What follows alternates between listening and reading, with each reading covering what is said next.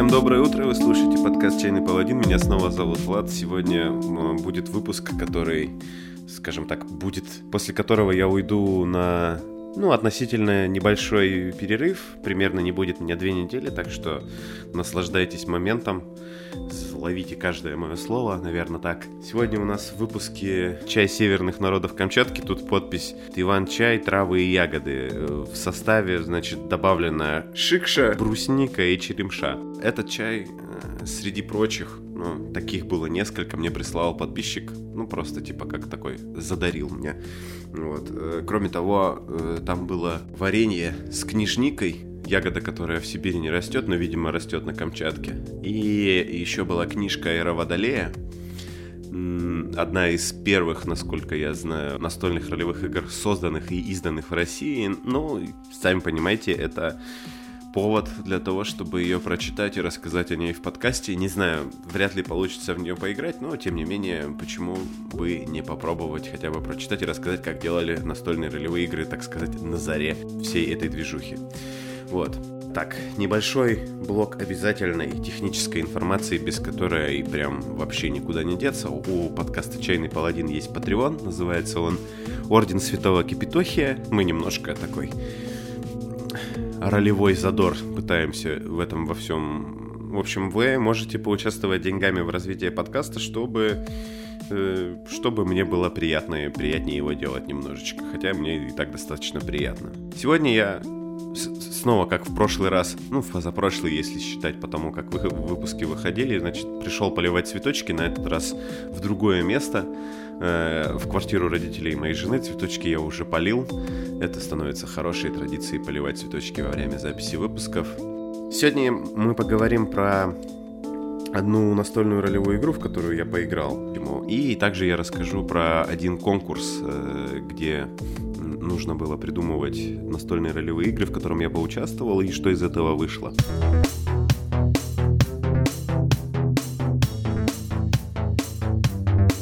На прошлой неделе, ну точнее на прошлой и на позапрошлой неделе я играл в интернете в игру My Little Pony Tales of Equestria. Это игра действительно по сериалу для маленьких детей, который смотрят не только маленькие дети, но еще и довольно взрослые взрослые люди. Вот. И по этому сериалу появилась теперь настольная ролевая игра, называется она My Little Pony Tales of Equestria. Тут такая забавная штука. Мне захотелось э, поиграть в интернете э, с кем-нибудь в настольные ролевые игры. Но так как у меня опыта было при, примерно нисколько, я решил обратиться к тем, у кого опыта было побольше, и написал в ролевой подвал Вундеру. И говорю, типа, вот я хочу поиграть в интернете в какую-нибудь игру. Он говорит, а мы как раз вот будем сейчас играть в игру про цветных лошадей. Типа, хочешь, хочешь с нами? Ну, я такой, типа, ну, я вообще-то в цветных лошадях вообще ничего не понимаю. То есть я вообще ни, ни, ни одной серии мультика не смотрел, вообще не представляю, что там происходит. Говорю, это нормально. Он говорит, вообще, говорит, среди всех, кто собирается играть, мультик смотрел только я. Ну, в смысле, только он. Вот. Поэтому, типа, как-нибудь разберемся. Ну, хорошо. В общем, собрались, значит, я и все остальные люди из ролевого подвала. Там был Масса, Артем, э, и Вундер. И куча, так, звучит так, как будто бы я в такой тусовке, где у всех есть свои никнеймы, и мы все такие друг друга знаем только по никнеймам. При том, что нет. Вот. Ну, в общем, мы это делали все в Roll20. У меня, например, примерно нулевой опыт э, использования этой самой штуки. Если кто не знает, Roll20 это такой сайт, на котором можно удобно играть онлайн во всякие, ну, более или менее удобно играть онлайн во всякие настольные ролевые игры. Вот э, там есть интерактивные листы персонажей и всякие такое ролялка кубиков, и, наверное, можно какие-то карты прикручивать, чтобы по ним ходить, если вам надо ходить по картам в своей игре.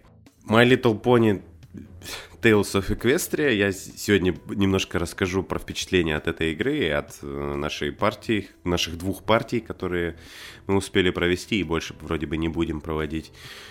Ну, на механике в меньшей степени буду останавливаться, потому что этим прекрасно, с этим прекрасно справился ролевой подвал. Можете пойти к ним в паблик и поискать, у них там все это есть, и можете прочитать, как там это во все играется. В общем, если очень коротко, то это все дело происходит в мире сериала. Значит, на старте вы создаете персонажа. Этот персонаж является сюрприз пони. И пони, оказывается, в этом мультике бывают трех видов. Есть э, типа пони-единороги. Э эти пони, они владеют магией больше, чем другие остальные пони. Вообще, все пони там владеют магией. Это очень важная информация для вас. Вот. Э, можно быть пегасом, это летающий пони. И можно быть, э, ну, как бы это называется, земляной пони, то есть э, Earth пони. Ну, такой, не знаю, что-то там, короче черпают силы Земли. В общем, люди, которые смотрели мультик, могут прийти в комментарии и рассказать мне, что делают там земляные пони. В общем, а, я выбрал себе пони единорога. Эти э, пони владеют магией чуть больше остальных. Вот. И у вас есть три характеристики. Так как это для игра для детей, она здесь авторы, видимо, попытались избавиться от большого количества математики, и это в целом, я считаю, удачной находкой здесь, потому что каждая характеристика у вас просто представлена кубиком с определенным количеством граней. У вас три характеристики, это условная сила, э, интеллект и обаяние. Вот. И вместо того, чтобы назначать им какое-нибудь число, просто назначается определенный кубик. Например, если ты не очень, не очень сильный, то твоя сила это кубик D4. Соответственно, твоя сила от 1 до 4. Эм, если ты умный, э, э, допустим, у тебя может быть кубик D8, и, соответственно, э, ты можешь от 1 до 8 выбрасывать и выглядеть умным. Вот. Эти кубики бросаются против целевого числа, которое назначает мастер. Ну, тут все стандартно. То есть, примерно средняя сложность в игре это примерно 5-6. Ну, от 4 до 6, скажем так. Все, что сложнее, это уже прям сложновато когда вам, вам вас просят пройти какую-нибудь проверку, например, вы хотите, не знаю, перевернуть телегу, короче, вам нужно э, пройти проверку силы, вы кидаете свою характеристику силы, допустим, у вас там D6, а целевое число 7, потому что телега тяжелая. Вот. Э, вы все равно можете кинуть свой D6, несмотря на то, что там не хватает граней. Но если у вас выпадет на своем D6 шестерка, то есть максимальное значение, это значит, что вы сможете, можете прямо сейчас бросить кубик с большим количеством граней, в этом случае это будет D8. И если уже на D8, например, выпадет семерка, тогда вы преуспеете. Вот. Ну, значение с кубика считается наивысшее. То есть сколько вы можете бросать там по правилам э, в разных ситуациях больше одного кубика, но всегда берется самое большое значение. В принципе, если даже сейчас я рассказываю это путано, довольно все просто а если объяснять ребенку, то вообще, по-моему, замечательно все работает. Вот. Кроме того, что вы распределяете свои вот эти вот кубики с разным количеством граней по своим характеристикам, вы еще выбираете себе специальные там ваши особенности, которые для каждого из вида пони там разные. Допустим, у единорогов это у меня был телекинез, и еще какое-нибудь дополнительное, значит, э, интересную силу. У меня эта сила заключалась в том, что я мог замечательно искать потерянные вещи. Я хотел сделать пони детектива. Далее вы указываете здесь свой недостаток. Недостаток, э, если вы вместе с мастером используете недостаток таким образом, ну, во время того, во время игры, используете его таким образом, что это вам мешает как-то что-то сделать, то вы получаете френдшип токены, Э, жетоны дружбы, которые вы можете потратить на то, чтобы, ну, например, что-то очень, в чем-то очень сильно преуспеть, скажем так. Дальше вы выбираете себе QT-марку, которая ни на что не влияет, просто это вот описание вашей внешности. И для тех, кто не знает, QT-марка это такая маленькая наколочка, татуировочка, не знаю, на крупе у коня. В общем, это как некая картинка, которая есть почему-то у всех пони, и она, видимо, нужна для того, чтобы, когда придумывали эти игрушки, так как эти количество ярких цветов, которые нравятся детям, ограничено, нужно на этих лошадях нарисовать какую-нибудь картиночку, чтобы их можно было отличать, где Fluttershy, а где, не знаю, еще что-нибудь. Здесь, кстати, интересная особенность, как я узнал, в русском переводе My Little Pony э, имена лошадей э, переведены с помощью транслитерации, ну то есть Типа, если лошадку зовут Флаттершай, ее не переведут как скромняшка. Ее переведут как Флаттершай. Ну, в принципе, это при... добавляет, наверное, этим именам такой некой волшебности и крутости. В качестве, значит, моего недостатка я выбрал энтузиаст по аллергии. У моего, моей лошадки была аллергия примерно на все. Мы, ну, ну, это, правда, за все время, пока играли, ни, никак не использовали. В конце нужно было выбрать имя. Я использовал просто генератор имен для пони. Такой тоже есть в интернете, оказывается. Так что, если вам нужно сгенерировать имя для своей пони, то э, это очень легко сделать. Э, значит, мо- мо- мою лошадь звали Берри Чардж или Ягодный натиск. Вот. Ягодное нападение, не знаю. Вот. И вместе со мной в пати были Sugar Breeze и Lightning Kite. Э, Sugar Breeze это летающий пегас женского пола, э, у которой была близорукость и отличная какая-то волшебная броня. Вот. Lightning Kite это был э, пони, который увлекался молниями и, ну, такой энтузиаст по науке чисто угорал. Вот. Ну и, собственно, после того, как вы сделали себе пати, клирика, воина и мага, вы можете, собственно, приступайте к приключениям. У нас, значит, э, было две сессии. В первой сессии мы ухаживали за домашними животными, вот этих самых э, лошадей из сериала, которым вот, вот как там, там вот эти вот все, Applejack, Fluttershy, вот эти вот люди. Э, им нужно было уехать в другой город, а нам нужно было в это время последить за их домашними питомцами. Как вы понимаете, все пошло, все, что могло пойти не так, пошло не так. И начиналась, началась такая кутерьма, начался такой переполох. Ну, в общем, вот, вот это вот все. А, выяснилось, что примерно все домашние животные этих поней ведут себя как мудаки и не хотят жрать капусту, не хотят делать то, что я хочу, чтобы они делали. И их нужно каким-то образом развлекать. Ну вот, например, э, есть кролик. Кролик, как мне объяснили, это он очень плохо себя ведет. Он такой подлый. Он, он подлый кролик. Вот. И кролик, нужно, чтобы он поел капусточки. Это вот мне написали в списке, что делают с этим кроликом, чтобы он был в порядке. Я ему даю капусточку, он капусточку эту не ест. Я такой думаю, ну ты скотина. Хорошо.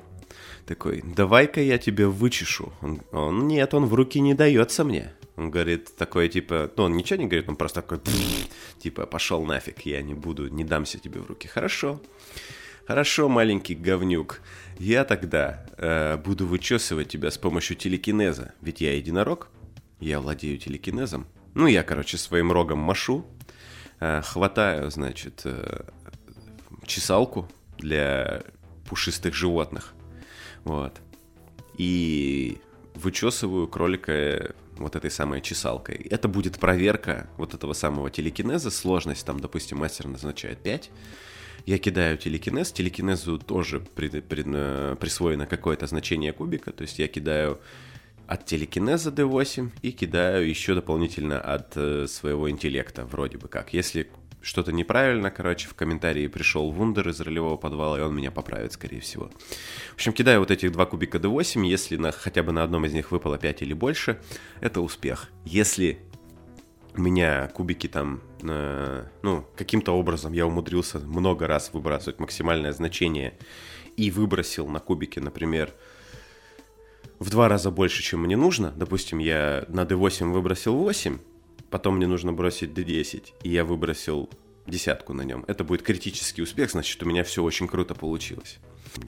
Вот, в общем, столько, сколько мне нужно выбросил. Действительно, я вычесываю кролика этой самой штукой, которая вычесывает пуши, пушистых зверей. У меня это все получается, он успокаивается, я ему запихиваю в рот эту капусту несчастную.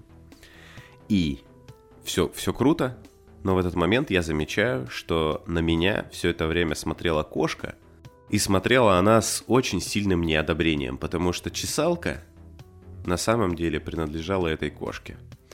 И тут я как бы ловлю взгляд кошки и ловлю взгляд кролика, который палец смотрит на кошку, типа, поняла?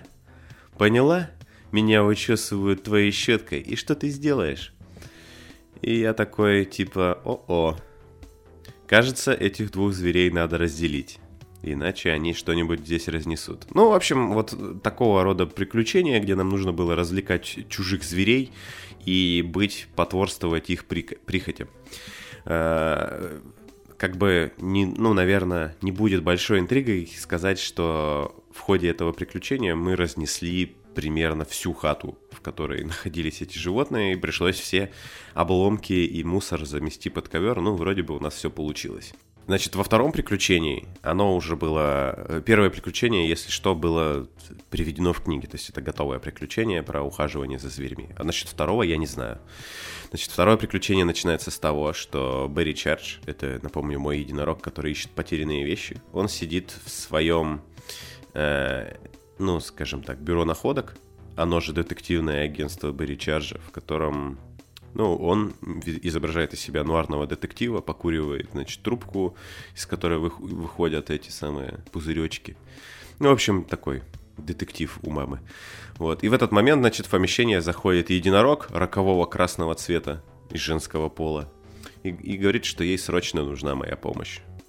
Несмотря на то, что я уже завязал с детективными делами, я не могу отказать даме, потому что она выглядит настолько вообще отчаявшейся. Ну, в общем, вы поняли, я, короче, не мог ей отказать, и если бы я ей отказал, в принципе, ни, ни в какую игру мы бы не поиграли. В общем, она сообщает, что у, она видела м, тучку вполне определенного красного цвета, и эта тучка ей бы очень сильно пригодилась на конкурсе талантов для пони, потому что из этой тучки можно сделать э, какую-то там скульптуру из тучки. Возможно, я сейчас что-то неправильно говорю.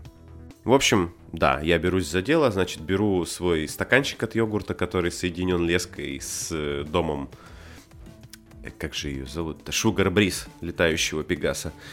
И мы отправляемся, короче, искать вот эту самую тучу. В этот момент э, камера э, смещается на Lightning Kite. Напомню, это пони, который увлекается созданием молний. Они Э, вместе со своим клубом любителей молнии отправились в лес искать точно такую же тучу, но они знают немножко больше, чем мы. Дело в том, что есть не только туча красного цвета, но есть еще и туча синего цвета. И вот если эти две тучи соединить, они очень круто аннигилируют совместно, и появляется офигенно крутая молния. Ну и, собственно, они этим заняты. Вот видите, у нас уже здесь такой небольшой конфликт интересов появляется. Вот. А, мы, значит, э, идем искать эту тучу. Оказывается, что она полетела примерно в том же направлении, где находится научный лагерь Lightning Kite. Чтобы туда попасть, нужно пройти через опасный лес. Какой-то там есть у пони опасный лес, в который лучше не ходить. В общем, чтобы избежать там всяких, э, там какие-то Тимбервульф, какие-то странные волки, в общем, их нужно обходить и поэтому я на двух пегасах, держась за их хвосты, там прокидывая нужное значение силы и всего такого, короче, мы прилетаем, оказывается, что прилетаем в этот лагерь посередине.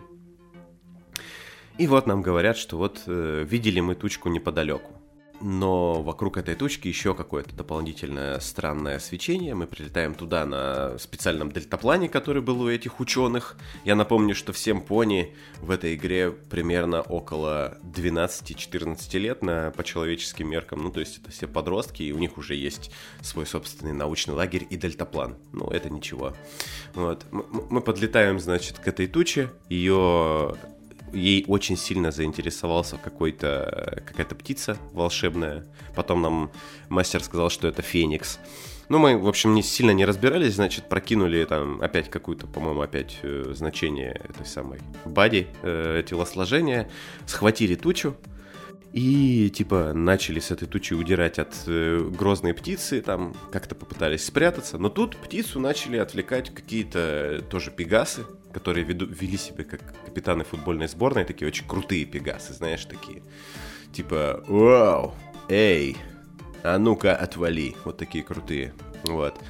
Под, после того, как они э, Феникса отогнали, подлетели, оказалось, что один из этих пегасов чувак, которого мы очень не любим. Вот, потому что он забияка и задавака. Ну, мы с такими дружить не хотим. Вот. И... Ну, соответственно, он говорит, что вот он там, типа, давно охотился за этой тучей, ему надо ее забрать себе.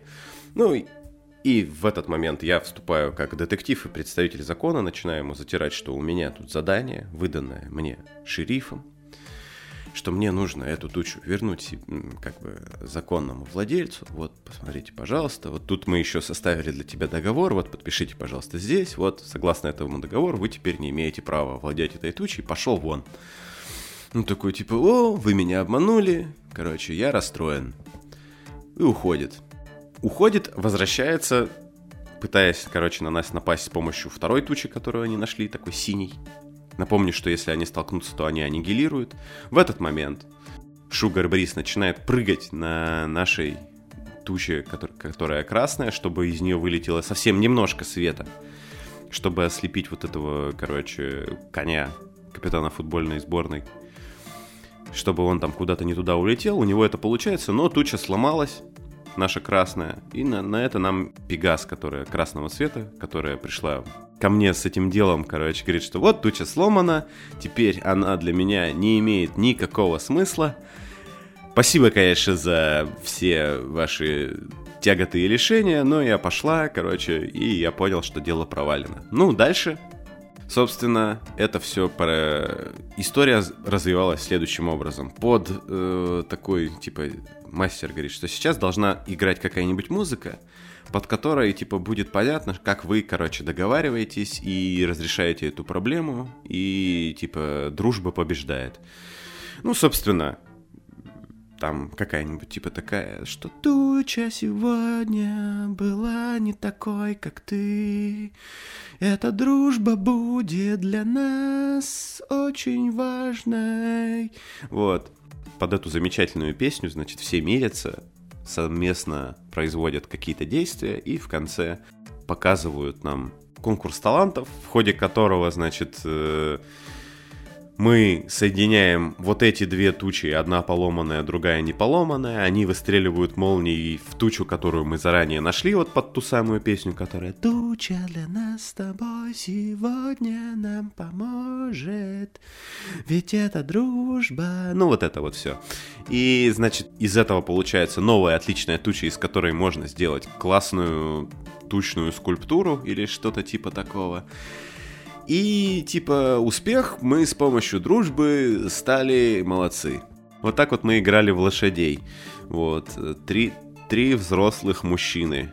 Достойное времяпрепровождение. В целом, что можно сказать?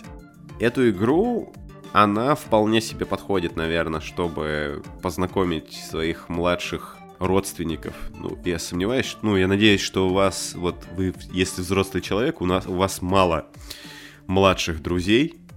Ну, типа, это странно, если у вас есть друг 10 лет, да, но, скорее всего, у вас есть родственники, которые младше вас, например, сестры или племянники, племянницы. И вот с ними можно, в принципе, довольно неплохо поиграть в этих лошадей. Другое дело, что вот сажать чисто только детей играть в эту игру, наверное, не очень круто, потому что это вот я вам сейчас рассказываю вот эту вот всю историю. Возможно, она звучит не так эффектно, как э, было у нас во время игры, но тем не менее у нас было ощущение, что мы прям, я прям реально как будто бы посмотрел мультик, который я до этого никогда не смотрел. Ну, знаешь, так типа идешь мимо телека, смотришь такой, о, мультик идет, дай-ка я его посмотрю. Посмотрел такой, ну, я понял примерно половину, но суть понятна. В общем, я неплохо провел время. И вот ощущения от этой игры примерно такие. То есть, если ты вообще никак не шаришь э, в My Little Pony, это не страшно. Главное, чтобы тот, кто вводит эту игру, мастер в этом разбирался. Но и э, залогом хорошей игры, наверное, будет все-таки, чтобы мастер понимал, как строится драматургия в сериях. То есть, э, нам, когда Вундер водил, он прям говорил, вот сейчас Короче, когда ты это делаешь, камера на тебя наезжает, и ты такой, типа, показывают твою хир- хитрую лошадиную морду, когда ты это делаешь. Такой, м да, это звучит так, как что-то, что я увидел бы в мультике. Или вот сейчас, говорит, происходит монтаж, под который идет какая-то песня, и вы «Вот эти тучи с тобой сегодня вместе всегда». Вот это происходит, и ты такой, да, это похоже на мультик, мне, в принципе, достаточно весело. Вот, если вы ищете какого-то такого experience а, поиграть в мультик, пусть даже и лошади вас не сильно привлекают, но у вас есть какой-нибудь такой же любитель разноцветных коней, вы можете попробовать э, My Little Pony Tales of Equestria. Это был мой обзор этой игры.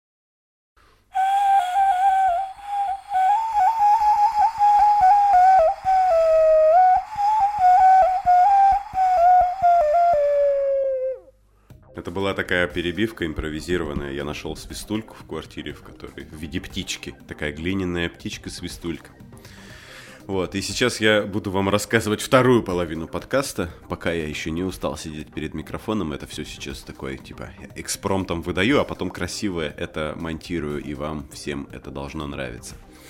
Вот, э, я во второй половине подкаста хотел рассказать про конкурс, который проводил ролевой подвал он настолько примечательный, что мне прям захотелось про него рассказать. Дело в том, что когда у паблика «Ролевой подвал» стало 500 человек, и ВКонтакте, они решили запустить конкурс. Нужно написать обзор на несуществующую игру. Ну, то есть, грубо говоря, вам нужно придумать игру, написать, чем она хороша, чем она плоха, и прислать их э, на обозрение ролевого подвала, а также для зрительского голосования.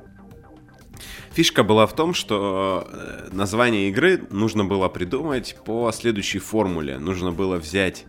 Э, там давался список слов. Слова типа жены, подвалы, мосты, механизмы, зрители, звонки, вот это вот всякое все. И название должно быть что-то и что-то. Например, жены и подвалы мосты и механизмы, подвалы и механизмы и так далее и тому подобное. Плечи и рты и вот это вот все. Вот. Э, нужно было вот придумать название для этой игры, описать эту игру, написать, чем она хороша, чем она плоха, кому понравится, кому не понравится, и уложиться при этом э, в 1300 знаков. 1300 знаков, как выяснилось, это совсем немного. Ну, примерно где-то небольшой абзацик такой. Вот. Собственно, я для того, чтобы поучаствовать в этом конкурсе, позвал свою супругу. Мы вместе так, типа, ну, мы решили, я предложил ей вместе попридумывать игру. Она не отказалась, за что и большое спасибо.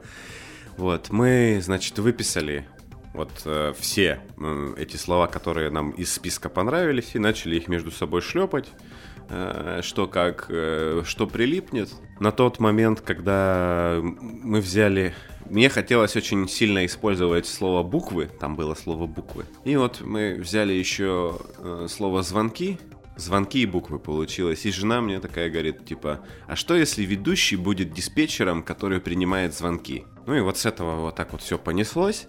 В общем, вот мы придумали игру. Игра называется «Звонки и буквы». И сейчас я вам расскажу, что же это за игра. Для того, чтобы поиграть в звонки и буквы, вам понадобится набор для игры в Erudit или Scrabble по-английски, да, это такая игра в слова, где вам нужно составлять слова и из этих слов составлять сканворды, э, кроссворды, прошу прощения. На буковках от этой игры есть циферки. Эти цифры там используются для подсчета очков, а в нашей игре в звонках и буквах они будут использоваться в том числе для генерации случайного числа, когда нам нужно будет пройти какую-то проверку. Соответственно, в первой фазе игры ведущий действительно является диспетчером, у игроков есть некоторое количество буквок на руках, они из этих буквок составляют какие-нибудь слова ключевые, и потом описывают диспетчеру, типа звонят ему и говорят, о, вот, допустим, игрок составил э, слово собака, например, условно, э, звонит ведущему и говорит, о, тут, в общем, на окраине города очень много собак, и они сейчас начинают угонять все машины из округи. И типа он такой, о, понял, все принято. Э, типа записывает такой, все, спасибо за звоночек, типа наши звонки, ваши звонки очень важны для вас. Очень честный диспетчер получается, да. Далее, например, кто-то там составляет слово какое-нибудь типа конь. Э, вот на другом конце города, значит, кони устроили массовую драку, и вам нужно что-то с этим сделать. Кто-то составил слово «болото», на нас наступает болото прямо в нашем бизнес-центре, из туалета выползает болотный монстр. Что-то нужно с этим сделать. В общем, вот Игроки таким образом придумывают очень много таких событий. Диспетчер их записывает, можно для наглядности перетаранить, короче, доску, которую, на которую он все это выписывает, типа. И вот во второй фазе, собственно говоря, игроки, которые до этого значит, бросались в ведущего вот такими заявочками. Они становятся специалистами, типа медиков, полицейских, пожарных, Брюсы Уиллисы, которые мимо проходили. В общем, такие все, ну, такие очень крутые специалисты, которые со всеми этими вопросами пытаются справиться.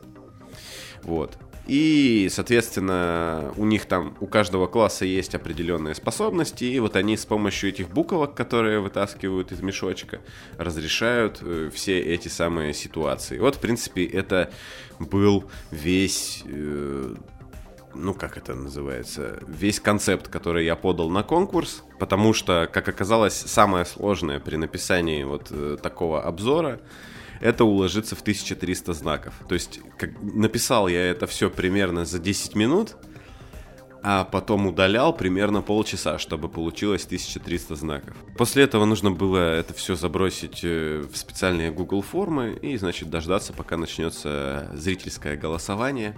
Там было довольно ну, так что-то примерно игр 12 или 14 подали на этот конкурс. Он длился неделю. За неделю нужно было придумать игру, настольную ролевую, хотя в правилах конкурса все-таки это было не указано, или я не увидел, но мне показалось, что не мешало бы это добавить как-то более явно. Но понятно, что ролевой подвал проводит, наверное, конкурс по созданию ролевых игр, но а, мне бы хотелось, чтобы это как-то более явно было выражено в будущем. Я, наверное, здесь еще расскажу про те игры, которые мне понравились из этого конкурса. Там была, например, замечательная игра, вот, которая я бы отдал приз зрительских симпатий. Называется она «Подвалы и механизмы». Это игра, в которой вы, э, группа ремонтников, спускаетесь в подвалы, которые находятся под э, секретными всякими НИИ, секретными научными комплексами. Огромные непонятные механизмы, которые вам нужно каким-то образом починить. Мне кажется, это просто шикарный концепт, от которого вот я, когда его описываю, у меня все так вот мура... муражечки по коже идут. Если вдруг по какой-то случайности, э, значит, этот подкаст слушает автор этой игры, я ему советую очень эту игру написать. Ну и вторую игру хотел бы отметить, э, называется она «Плечи и рты». Это игра про неандертальцев, которые в свое неандертальское время встречают э, всякий необъяснимый ужас в виде рептилоидов, которые приносят э, в жертву там короче, других неандертальцев, там, к ним прилетают космические летающие тарелки с шаготами, и при этом все эти неандертальцы, насколько я понимаю, не могут общаться при, привычными для нас методами, и поэтому игра называется «Плечи и рты», то есть мы общаемся с помощью жестов и некоторых таких а, а, вот, вот таких вещей. По-моему, это шикарная идея. Кстати, спойлер, эта игра победила в зрительском голосовании. Ну, за нее я тоже проголосовал. В принципе, э, очень достойная идея. Э, я надеюсь, что Андрей Музыченко э, эту игру сделает. Ну а что касается моей игры, она победила в голосовании жюри внезапно. Для меня это было некоторой неожиданностью. Вот. И я получил купон на 25 баксов на Drive-Thru RPG, то есть я могу себе купить еще больше PDF-ок. Э, типа, мне это очень радостно и очень приятно. Не знаю, повлияло ли на мою победу то, что мы с жюри играли в My Little Pony незадолго до этого. Я надеюсь, что нет. В принципе, сейчас, наверное, мне не совсем корректно будет говорить, да, что все куплено, как будто бы как только я все выиграл, начать обвинять жюри в коррупции, это прям совсем какой-то очень тупой участник конкурса получается. Поэтому все было по чесноку, и как бы, как известно, только проигравшие обижаются на судей, а победители всегда говорят, что все было круто. Все было круто. Отличный конкурс, на самом деле. Мне очень понравилась такая идея. Мне понравилось, э, что у тебя есть список некоторых слов, которые ты можешь между собой комбинировать, и из, уже из комбинации вот этих двух слов появляется какая-то идея для игры. Это, мне кажется, очень достойное начинание. Я надеюсь, что э, ролевой подвал что-то такое еще замутит когда-нибудь. Что касается звонков и букв, я, наверное, ну, раз уж так получилось, что игра прошла такой proof of concept, то есть э, я ее пропичил, скажем так, и продюсерский центр в лице ролевого подвала дал добро. Видимо, эта идея от игры не такая уж плохая, поэтому я, наверное, попробую ее сделать. Так что следите за обновлениями в паблике ВКонтакте, там я буду вешать какие-то апдейты, а если не буду вешать, то сразу выдам готовую, ну, какую-нибудь промежуточную версию, чтобы можно было поиграть, и мы обсудим это обязательно в подкасте с кем-нибудь. Вот э, примерно такая тема. Ну и теперь э, совершенно необязательная рубрика, которую я, скажем так, я на нее перейду с помощью вот этого звука.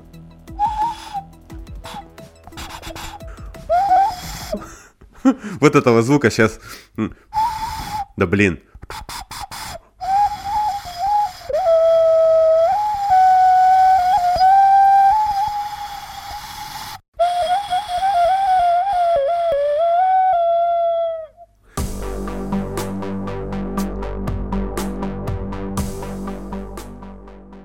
Интересные факты, которые я узнал за эту неделю. Я подписался на канал э, в Телеграме, он называется он «Латынь по-пацански». Там чувак э, переводит на латынь всякие разные фразы, любые. То есть подписчики ему присылают, и он их переводит на латынь. И ты можешь там какой-нибудь матерный стишок, он тебе переведет. Да, можешь, в принципе, сделать на свою футболочку красивый принт на латыни. Или сделать себе очень многозначительную татуировку. My life, my rules на латыни будет круто. Вот. И, значит, э, насколько я понял, этот чувак, э, ну, так когда мне этот телеграм-канал продавали, ну, то есть давали мне ссылку, так вот, рекламировали, сказали, что этот чувак э, занимался переводом ВКонтакте на латынь. Уж не знаю, можно ли пользоваться ВКонтакте на латинском языке, я надеюсь, что можно. Вот. Обязательно попробую это сделать. Так вот, заним... занимательный факт. Значит, там э, этот мужчина рассказывал про Нерона, императора Нерона. То есть смотрели, да, Эдварда Родзинского, который постоянно любил вспоминать императора Нерона. Вот. Когда Нерон приказал поджечь Рим. Короче, ну, ни для кого не секрет, что Нерон был довольно прикольный чувак, который любил странные развлечения, типа... Ну и по одной из теорий, действительно, он поджег Рим. Так вот, я не знал, и мне никогда не приходило в голову, но люди примерно моего возраста, наверное, помнят программку, которая э, записывает на, на болванке какую-нибудь информацию. Сейчас, когда уже никто не пользуется болванками, болванки это такие лазерные диски. Э, программа называется Nero Burning Room, если что. Слышали про такую? И это ведь игра слов, и Нера это нейрон. И, в общем, название этой программы, получается, переводится как «Нейрон, сжигающий Рим». То есть это прям, это был для меня такой вау, мой... Ничего себе. Это была совершенно необязательная рубрика в подкасте «Чайный паладин». Факты, которые я узнал за эту неделю. Вот, а это был подкаст «Чайный паладин». Сегодня мы поговорили про пони, поговорили про интересные творческие конкурсы.